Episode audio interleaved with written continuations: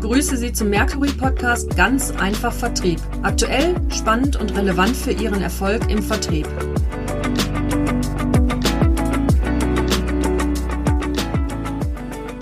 Mein Name ist Markus Redemann. Ich begrüße Sie zum zweiten Teil unseres Gesprächs mit Christina Ries, Präsidentin des Bundesverbandes der Vertriebsmanager. Wenn ich so an Vertriebsmanagement und an Vertriebsmanager denke, dann kommt mir automatisch das Thema CRM in den Sinn. Christina, wie erlebst du denn den Einsatz von CRM-Systemen? Leider immer noch sehr unterschiedlich. Ich glaube, es ist so ein bisschen eine Art gaussische Normalverteilung. Es gibt die, ähm, die das CRM wirklich sehr, sehr intensiv nutzen mit sämtlichen Möglichkeiten, Marketing, Automation und alles, was mit dranhängt. Und dann wiederum die wirklich gar kein CRM-System haben ja, äh, die ihren Vertrieb irgendwie anders organisieren. Wie effizient, äh, das kann nicht effizient sein, aber sie tun es irgendwie, weil sie den, den Aufwand und äh, das Investment äh, scheuen. Ähm, und dann gibt's äh, die ganz vielen, die irgendein CRM-System haben, was aber nicht unbedingt zu ihnen passt, was auch vielleicht äh, deswegen nicht wirklich intensiv genutzt wird oder zumindest nicht alle Möglichkeiten ausgeschöpft werden. Und äh, ich glaube, das ist die, die, die große Mehrheit, äh, die sich da zwischen Durchschnitt drunter und drüber bewegt.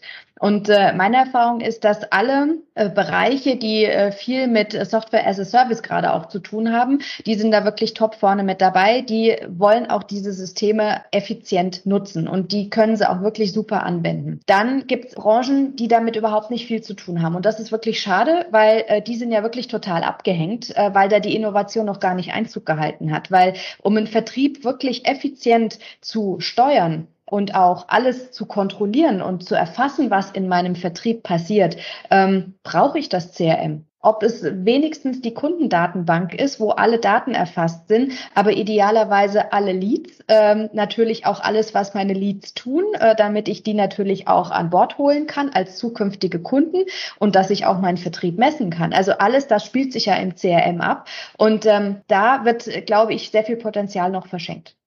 Ich wage mal eine These, mal gucken, ob du der, der zustimmst, ähm, dass viele glauben, dass das CRM oder die Installation eines CRM-Systems Führung ersetzen kann.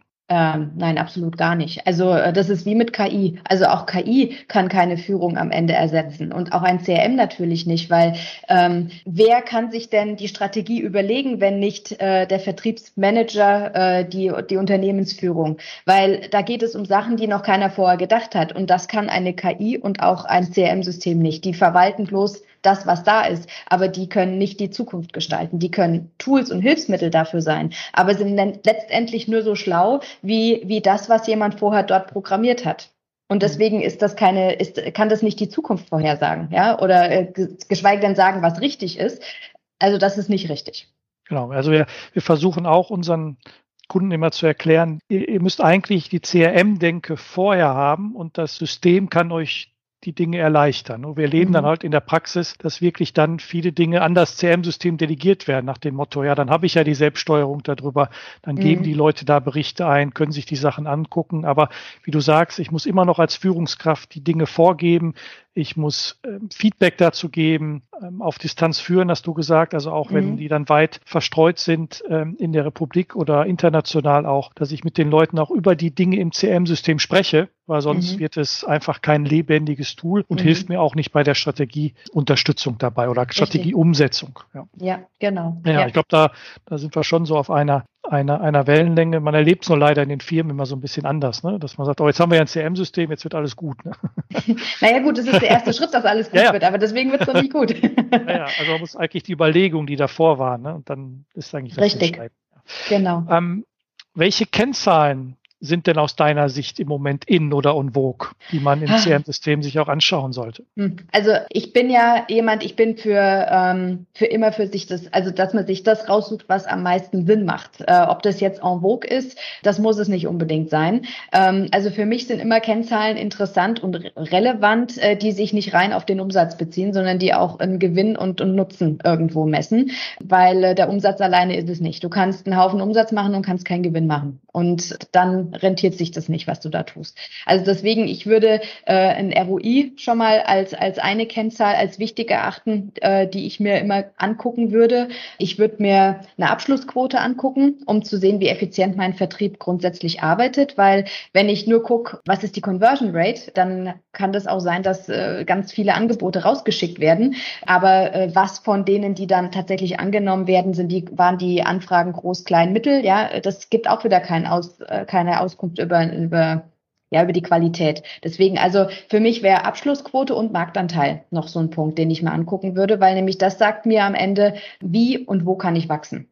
Weil ja, Marktanteil natürlich immer schwer, insbesondere für Mittelständler und Kleinunternehmen zu genau. bestimmen ist. Ne? Also Großunternehmen ja. haben vielleicht die Marktdaten mhm. entsprechend und ich glaube, je, je weiter drunter von der Größe wird es immer schwierig, den Marktanteil genau zu bestimmen. Aber ich kann ja zumindest mal anfangen mit, was habe ich so in meiner Angebotswelt, wie kann ich da anfangen, äh, schon mal Anteile und Potenziale versuchen zu bestimmen, um dann, dann weiterzukommen. Und da hilft ja dann auch ein CM-System, genau. solche Sachen auszuwerten dabei. Richtig, ja. ja. Mhm.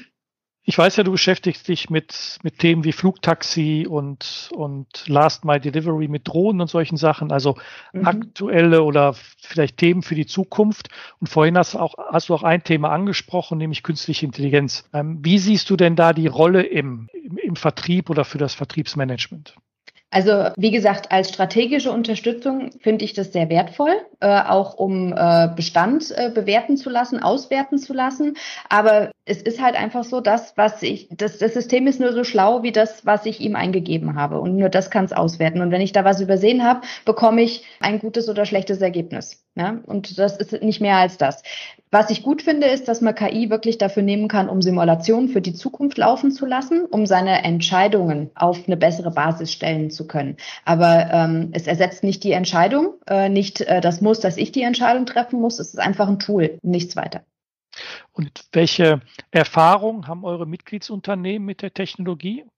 Naja, ich glaube, es ist noch nicht so wahnsinnig weit verbreitet. Das ist mal das eine. Und die, die schon damit arbeiten, sind eigentlich ganz zufrieden äh, was sie so sehen, aber es ist natürlich ausbaufähig, ne? äh, weil da, wir stehen erst am Anfang. Man muss äh, ganz viele Sachen mit berücksichtigen, in die Programmierung mit einfließen lassen und auf manche Sachen kommt man leider erst viel später, weil man dann einen größeren Betrachtungshorizont hat und dann ergeben sich auf einmal Fragestellungen, die man vorher einfach nicht gedacht hat. Ja, und äh, aus meiner Sicht ist noch ein großes ja, Problem ist vielleicht zu viel gesagt, aber eine Herausforderung ist künstliche Intelligenz versus Bauchgefühl, Gespür des Verkäufers. Und ja, das, das lässt sich damit mal, nicht abbilden. nee, und es kann natürlich diametral entgegengesetzt laufen. Ne? Und ja.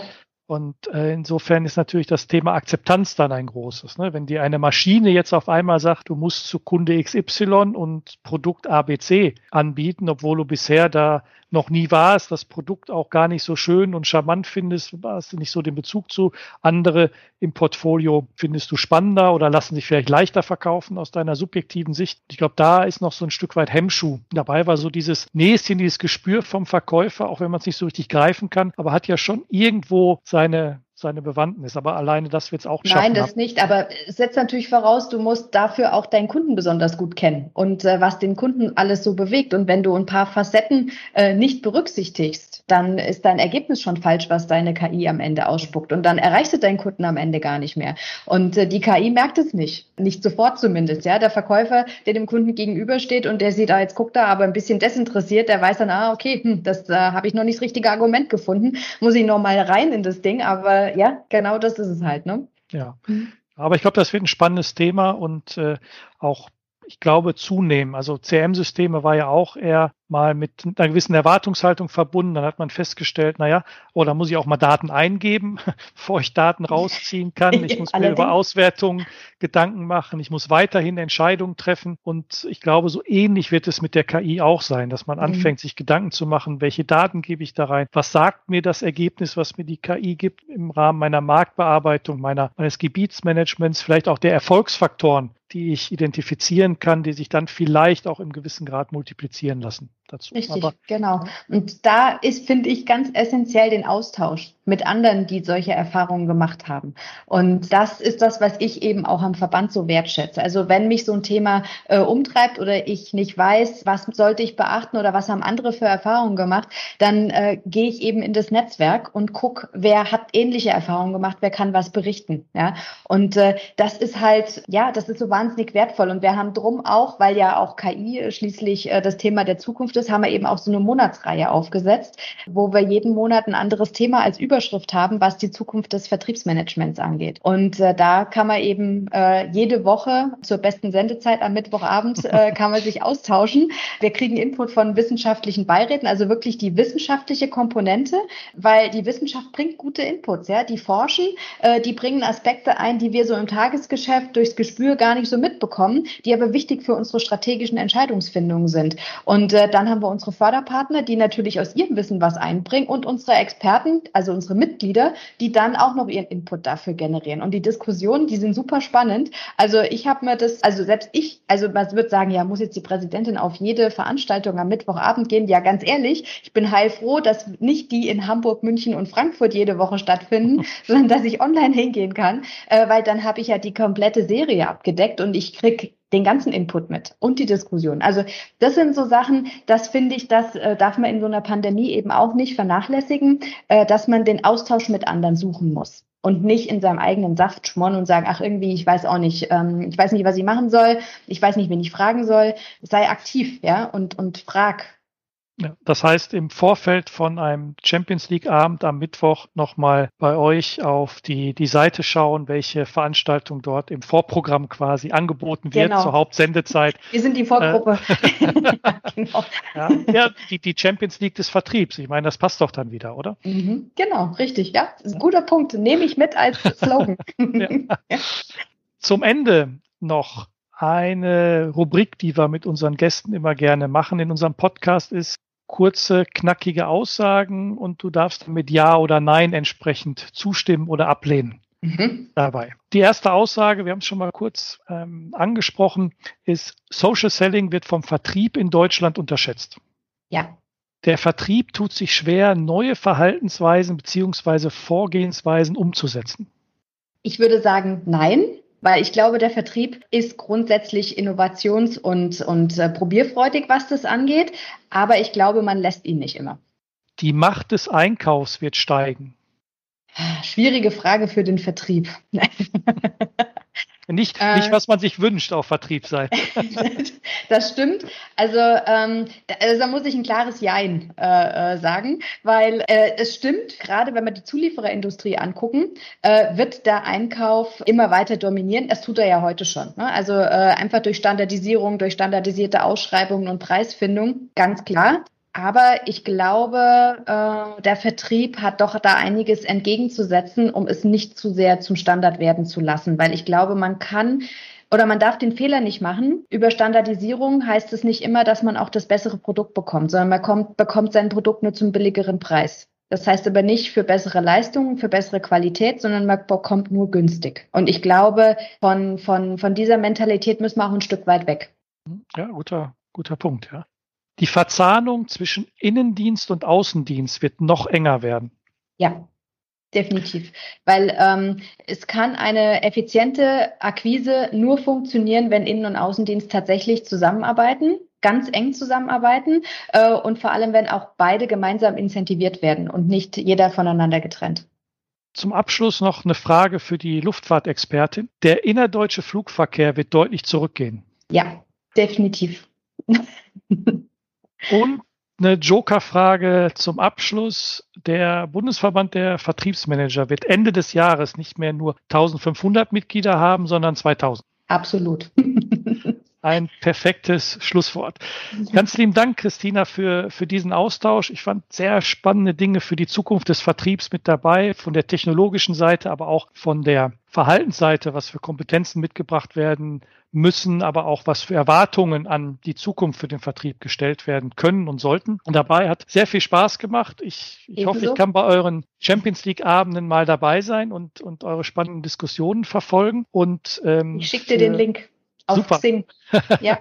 Oder, oder LinkedIn. Nein, das, das, Ticketing haben wir tatsächlich, muss man sagen, haben wir auf Xing, ist noch ein bisschen historisch gewachsen, ähm, dass wir dort das Ticketing-System liegen haben. Äh, das wollen wir zwar auch umstellen, aber nichtsdestotrotz, äh, dort kann man sich zum Event anmelden. Und wir haben dort auf Xing eben auch eine Gruppe und in der Gruppe ist der Zugang auch direkt zu unseren Events. Da findet man uns.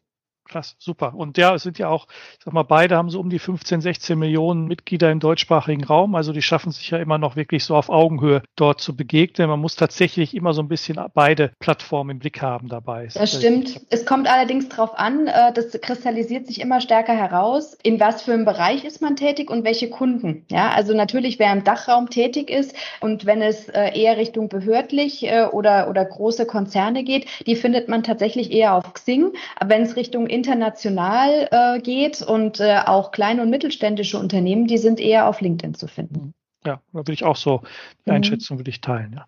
Besten Dank für deine Einschätzung zu den aktuellen Vertriebsthemen, liebe Christina.